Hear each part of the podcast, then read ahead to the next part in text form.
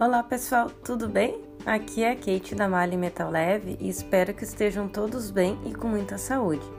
Esse é o nosso primeiro Malicast e nele traremos informações e atualizações para vocês sobre a campanha de filtros que está rolando até junho no grupo Pacaembu.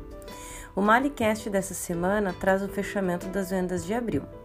Então, vamos aos números.